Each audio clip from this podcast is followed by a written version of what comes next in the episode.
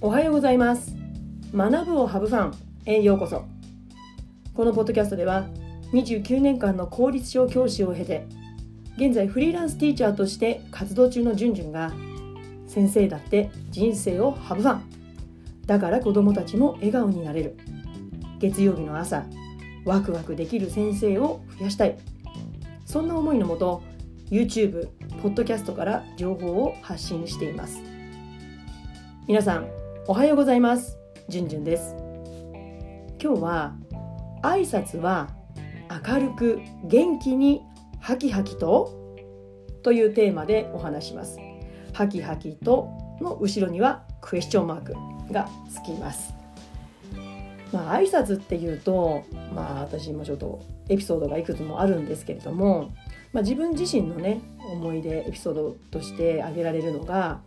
私学生時代高校生の時にソフトボール部だったんですね。で、その時の挨拶ってかなりかなり謎な挨拶だったんですね、まあ、運動部あるあるだと思うんですけれども「まあ、こんにちは」って、まあ、先輩とね廊下とかですれ違った時に、まあ、挨拶をするわけですよ、うん、でもそれを「こんにちは」って言うんじゃなくて略して「じゃ」って言うんですよ。あられちゃんかってね、うん、ドクタースランプあられちゃうんですか「じゃ」ってね、まあ、その手は挙げませんけどね、うん、でまあ、ソフトボール、まあ、こうバッターもバット持ってバッターボックス入るじゃないですか。でバッターボックス入る時も審判さんとキャッチャーに向かってこうね「お願いします」っていうことを言うんですね。でもそれを略して「シャッシャス」って言うんですよ。どこの世界ですかってねどこの世界の人ですかまあこうね特殊な環境にいると摩訶不思議な習慣って当たり前になってますよね。まあ少し離れてみるとねなんかおかしなことやってたなって、まあ、当時の私はね疑問に思ってなかったですね。もうそういうもんだと思ってたのでなんでって考えもしなかったし先生方や先輩に対してなんでそういうことしなきゃいけないんですかってね今だったらね私教師自ら「なんでですか?」って言っちゃいそうですけども当時の私はそんなことも思いもしなかったし周りの友達もそんなことを口にしてる人はほとんどいなかったですね。なんか帰って「んちゃ」って言ってるのなんか楽しんでるところさえあったような気もします、まあ、ただねこう価値観をこう育んでいくというのかな。価値観自分自身の価値観をこう身につけていく中でね思春期のその多感な時期にそういう挨拶を強制するっていかがなものかなってちょっと今になって思いますね。まあ、今日はそんなね挨拶にまつわるお話です。ま、皆さんの地域や、まあ、学校中心だと思うんですけれども挨拶運動ってありませんか、まあ、私もね公立小教師時代には、まあ、その運動の渦中にいたわけなんですけれどもまあね経験が浅い頃若い頃はそんな、まあ、それこそ高校時代にそういう挨拶をしてたぐらいなんで全然そんなことなんかこう気にも留めてなかったし挨拶運動はい何年何組回ってきましたよやってくださいとか言ってクラスの子たちとずらっと並んでねやってました「おはようございます。おはようございます」とかってやってました。でもある時期からやっぱ私ね違和感感じるようになったんですよ。うん。感じませんか皆さん？まあ、若い先生だからっていうわけじゃないかもしれないけどある一定の年齢経験数積んでくるともしかするとねそれこそその価値観環境が当たり前すぎてそれそういうこともなんか不思議に思わなくなっちゃうかもしれないので、まあ、是非ねこう今日この内容を聞いていただいた方にはちょっと考えていただきたいなと思うんですけれども別に価値観を押し付けるつもりは全然ないですからね、うん、考えるきっかけになればいいなと思います。うん、でまあ、今日のテーマは「挨拶は明るく元気にハキハキと」っていう今日のテーマのもう先に結論私言っちゃいますね。もうクエスチョンマークつけてるぐらいなんで、まあ、違和感ありありなんですけども、まあ、明るく元気にハキハキできたらいいですよ。まあ、私も比較的してます。うん、元気だねって。うん、でもね人間できない時だってあるじゃないですか。まあ、大人はね隠しますよ。うん、演じますよ。だけど子供だったらできない時だってあるしうんだ強制されるもんじゃないんじゃないかなって言いなさいってねうん明るく元気にハキハキと言いなさいって言われるもんでもないんじゃないかなって自然にできることじゃないかなと思います。でまあこうねある程度の年齢になったら、まあ、自分からこう発するね表情とか声それから話し方そして姿勢こう背筋が曲がってることでこう人から人に与える印象って変わりますよね。伸びていると印象も変わります。から手振り身振り。まあそういったものをこうちょっと離れたところから自分をメタ認知して、まあ、その自分が立ち居振る舞いしていることがどんな影響を周りに与えてるかっていうことであちょっと自分はこうなんかネガティブな気持ちを出してしまったなと思ったらちょっとそれをコントロールしたりっていうことができるようになるじゃないですか。でも子供はそれはできませんよね。まあしちゃってたらちょっと気の毒というか何か原因があるんじゃないかなって考えた方がいいと思うんですけれどもだから子供ってやっぱりこう心の中とそれからそこから出てくる表現に誤差がまあほとんどないっていうことが多いですよね。だとしたら子供の表現挨拶をしないうん明るく元気にはつらつとできないっていうその表現を強制的に明るく元気にはつらつっていうにさせるよりも、まあ、それよりもね子どもの心が少しでも和らいだり気分が上向いたりする方向に変化する。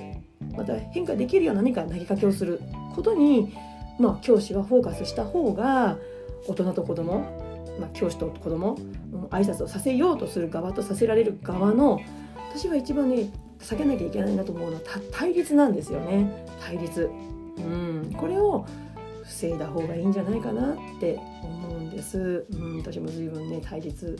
してしまうことがありました、うん、でね、まあ、過去のね残念な私の教師時代のエピソードをご紹介すると、まあ、こうね年度の初めクラス替えしたばっかりってなかなか子どもたち慣れてないから声出ないわけですよ。当たり前じゃないですか。でも私がやらせようとしたんですよ。で私自らランドセルなんかしょっちゃったりしてね明るく元気にはつらつとした挨拶をしている子供とその反対に暗く沈んでねボソボソした挨拶をしている子この2つを私ロールモデルとして子どもたちに見せるんですよ私がカバンしょって。でどちらが子どもたちにね聞くんですどちらが聞いている人にとって気持ちがいいかまたしている本人も気持ちがいいかって話し合ったんですよ。で、まあ、話し合うまではまあいいとしてもその後ね練習する時間取っちゃったんですよね。みんなランドセルしょっちゃったりなんかして。うんもちろんね6年生5年生じゃさすがにそれはねしませんでしたけれども、まあ、それ以外の学年ではねやることもありました。まあここ数年はねやらやらなくなりましたけれどもただ今だったらロールモデルは、まあ、見せるかもしれません、子どもたちメタ認知するっていうことがまだまだ、ね、不十分なのでこう旗から、ね、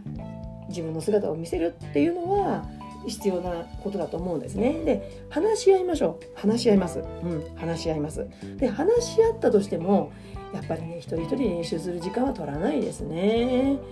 まあ、人がね3 4 0人、まあ、クラス集まるじゃないですか、まあ、必ずね大人だってそうですけど1人ぐらいねそういうことができない子だっていますよ。うん、朝ねお家の人に叱られてくる子もいるかもしれないしご飯食べないで来ちゃった子もいるかもしれないしね。よく眠れないで来ちゃった子もいるかもしれないし宿題やらなくて先生に叱られたとかってこともあるかもしれない。だそれを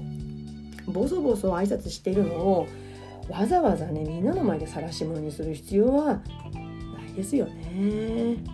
すいませんしちゃったんですよね。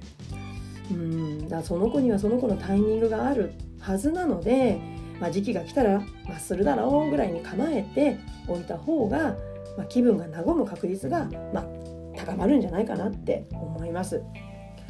まあそうは言ってもねやっぱりこう挨拶って私の学生時代のこともそうですけどももう習慣ですよね人とすれ違ったら「おはようございます」「こんにちは」って、まあ、習慣の部分も大きいので挨拶しようねって促すことは必要だと思います。うん、ただこれってやっぱり学校だけじゃなくてねご家庭のやっぱり影響ってすごく大きいと思います。うん、だからね家庭と学校とそして地域でこうね3者がこう子どもたちにアプローチしていくっていうことも必要だと思います。だから私子どもたちとねこう接していてまあね、過去公立時代にね挨拶運動の当番に当たったりとかあと登校下校の指導ってあるんですよ。子どもたちがね通学班とかで安全に登校下校してるかって、まあ、下校はまあ登校班じゃないけれども、まあ、安全に登校下校してるかってことをこう見てあげる見守るっていう当番があるんですけれども、まあ挨拶しますよね「おはようございます」とか「さよなら」とか声かける。で知ってる子はまあ帰ってきたりするけどもまあちょっと学年違ったりすると知らない子もいますそうするとこちらが挨拶してもこうふっと目があってもそのまま目を伏せてどっか行ってしまうとかね帰ってしまうとか、まあ、こう無視されることもあるわけですよ。まあ、そうすればねやっぱり人間だから残念な気持ちにもなりますよね。まあ、でも、ね、人間だから寂しくもなるんだけどただ相手は絶賛学び中だっていう、ね、相手は子供なので